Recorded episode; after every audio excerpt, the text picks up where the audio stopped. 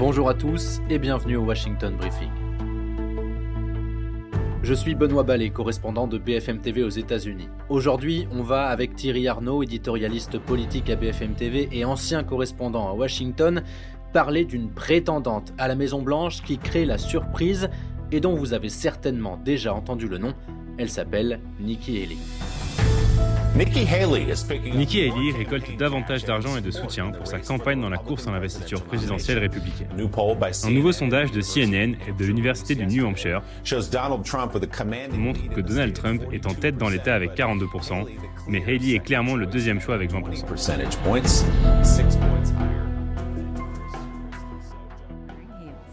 I'm Nikki Haley and I'm running for president.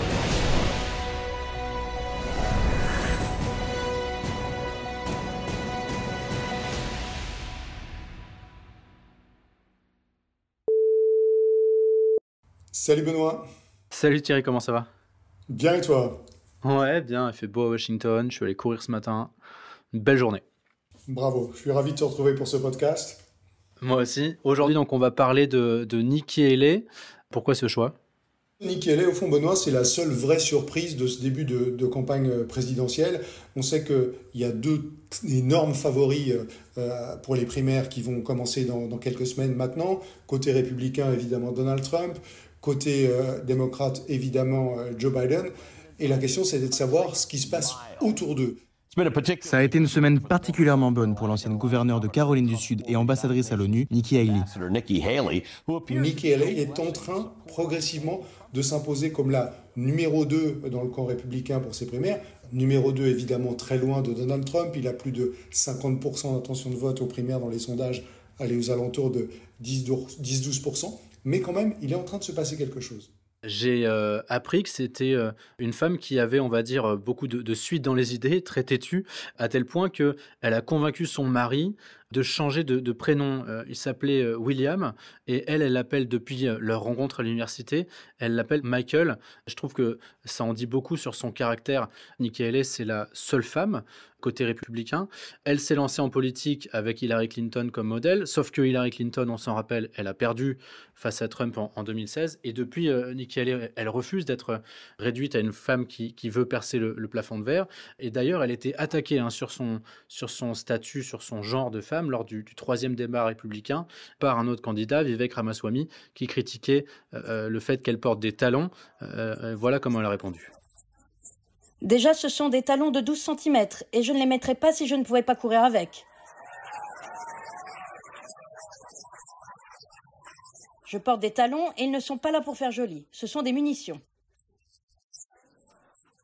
C'est intéressant que tu relèves ce son parce que c'est les débats qui lui ont permis d'émerger. Elle était vraiment euh, assez éloignée, euh, pas vraiment dans les radars euh, à la fois des médias américains et des électeurs républicains jusqu'à cet été. C'est une femme qui affiche ses opinions, qui dit les choses de manière claire. Elle a été notamment, tu t'en souviens, une ambassadrice aux Nations Unies pour Donald Trump pendant, pendant deux ans, et, elle s'est fait remarquer par des prises de parole qui n'étaient pas toujours très diplomatiques, et c'est le premier débat à partir de fin août qui lui a permis d'émerger. Et à chacun des débats euh, suivants, on l'a vu de plus en plus affirmé. Et ce qui était très intéressant dans le dernier débat qui s'est tenu il y a quelques jours, c'est qu'au fond, elle était devenue la cible de tous les autres, ce qui montre bien que tous les autres la considèrent comme la menace aujourd'hui. Et d'ailleurs, elle a répondu à Ron DeSantis et Vivek Ramaswamy qui l'ont attaqué à de nombreuses reprises. J'adore toute cette attention, les gars. Merci pour ça. Donc euh, voilà, ça montre en plus qu'elle a le sens de l'humour.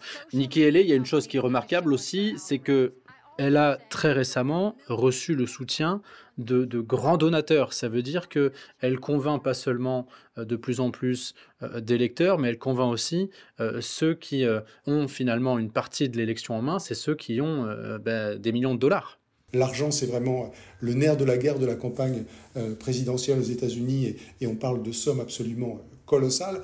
Elle a reçu effectivement, et ça a été très remarqué, le soutien en particulier de euh, deux frères, David et Charles Koch, qui euh, sont milliardaires, qui sont des donateurs très importants et très influents, et qui ont décidé euh, fin novembre de se ranger derrière Nikki Haley. Et ça, c'était évidemment un signal très important et très favorable pour elle. Nikki Haley, si on reparle un tout petit peu d'elle, elle a 51 ans, elle est née de parents sikhs, des Indiens qui ont émigré aux États-Unis dans les années 1960. Euh, j'ai appris que c'était un nom qui était en fait composé de son deuxième prénom et du nom de son époux. À la naissance, elle s'appelait Nimrata Randawa et c'était la première femme gouverneure de l'État de Caroline du Sud. On n'a pas encore parlé du programme de, Nikki Haley. Elle est donc républicaine, ça veut dire qu'elle est conservatrice euh, sur plein d'aspects, mais elle se démarque de Donald Trump, de l'ancien président des États-Unis. Elle n'est pas aussi extrême que lui dans ses positions. On doit mettre fin au chaos, mais on ne peut pas mettre fin au chaos démocrate avec du chaos républicain. Et c'est ce que Donald Trump propose. Mon approche est différente. Pas de cinéma, pas de vendetta, pas de pleurnicherie. Un bon exemple de, ce positionnement un peu euh, et en même temps, on pourrait dire, euh, c'est sa position sur l'avortement, qui est un sujet crucial euh, de cette campagne. Elle dit, moi je suis pro-life, donc je suis contre l'avortement. Et elle est très claire là-dessus. En même temps, elle dit, il ne faut pas imposer l'interdiction de l'avortement sur l'ensemble du territoire américain de manière unilatérale. Euh, c'est à chaque État de décider. Et dans la décision que prend chaque État, il faut aussi prendre en compte les réalités. Elle dit par exemple, on ne va pas mettre une femme en prison parce qu'elle s'est fait avorter. Donc tu vois, ça montre bien comment elle essaye d'incarner cette modération et au fond, euh, la manière dont elle approche le mariage un peu compliqué de ses valeurs très conservatrices avec euh, des positions très modérées, c'est le pragmatisme. Elle se veut pragmatique. Elle dit, moi, je suis dans la réalité, qu'il s'agisse des sujets de société comme l'avortement, qu'il s'agisse des sujets économiques où elle dit, Donald Trump, il a laissé filer le déficit n'importe comment et on ne peut pas euh, continuer comme ça, qu'il s'agisse enfin des questions diplomatiques, euh, qui sont évidemment un point fort pour elle. Je on disait tout à l'heure, ancienne ambassadrice aux Nations Unies. Et là, elle se démarque vraiment des autres candidats et elle se démarque nettement de Donald Trump sur ce sujet en disant par exemple qu'il faut absolument continuer à aider l'Ukraine, que c'est un sujet central, fondamental. Et ça, ça contribue aussi à définir beaucoup son identité dans cette campagne.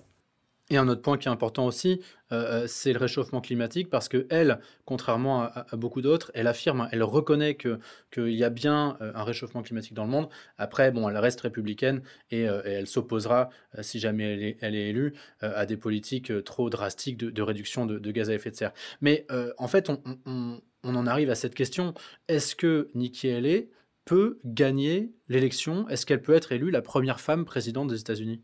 Alors ça, c'est évidemment la question centrale. Et quand tu la poses aux politologues américains, ils te disent, voilà ce qu'est le Parti républicain aujourd'hui. Le Parti républicain, c'est 40% de MAGA, c'est-à-dire 40% de fans de Trump aujourd'hui. C'est 20% de modérés qui sont à la recherche d'une candidature alternative. Et c'est évidemment cela que Nikki Haley va aller chercher en priorité. Et c'est aussi 40% d'électeurs qui sont plutôt euh, favorables à Trump, qui ont plutôt une bonne opinion de lui, mais qui ne s'interdisent pas d'aller chercher un candidat euh, alternatif. Donc tu vois, ce qui est très compliqué dans la stratégie euh, gagnante, si elle existe pour Nikki Haley, ça consiste à la fois d'aller chercher ses 20% et donc à se démarquer nettement de Donald Trump, mais sans braquer contre elle les 40% d'électeurs un peu flottants dont elle aurait évidemment besoin pour constituer une majorité et espérer gagner les primaires. Il y a évidemment euh, cette grande inconnue et ce point de vulnérabilité pour Donald Trump qui est euh, l'ensemble des poursuites judiciaires contre lui, l'hypothèse euh, encore floue mais pas totalement exclue d'une condamnation avant l'élection présidentielle. Donc c'est aussi ça qu'elle a en tête lorsqu'elle se positionne dans cette campagne présidentielle américaine. C'est ça, donc pour l'instant, elle vise la deuxième place de l'investiture républicaine, mais, mais euh, elle est en, embuscade pour, euh, pour la première. Exactement, je crois que c'est ça véritablement sa, stratégie, étant entendu que voilà, pour l'instant elle est en train d'émerger comme la deuxième, euh, grâce à la qualité de ses prestations dans les débats, à cause aussi de la faiblesse et un peu de l'effondrement de, de, la candidature du gouverneur de Floride, Ron DeSantis, qui était perçu au début de la campagne comme étant lui l'alternative conservatrice à, Donald Trump et qui a vraiment euh, fait flop. Euh, mais euh, elle a encore une très longue route devant elle. D'abord pour conforter au début des primaires ce statut numéro 2, et puis ensuite espérer que le momentum et, peut-être que les événements judiciaires vont aller en son sens pour lui permettre de, de l'emporter. Merci Thierry. Merci Benoît. C'est tout pour aujourd'hui. Si cet épisode vous a plu, n'hésitez pas en parler autour de vous et à vous abonner pour recevoir tous les mardis votre Washington Briefing. Vous pouvez retrouver tous les épisodes sur BFM Radio, bfmtv.com et toutes les plateformes de streaming.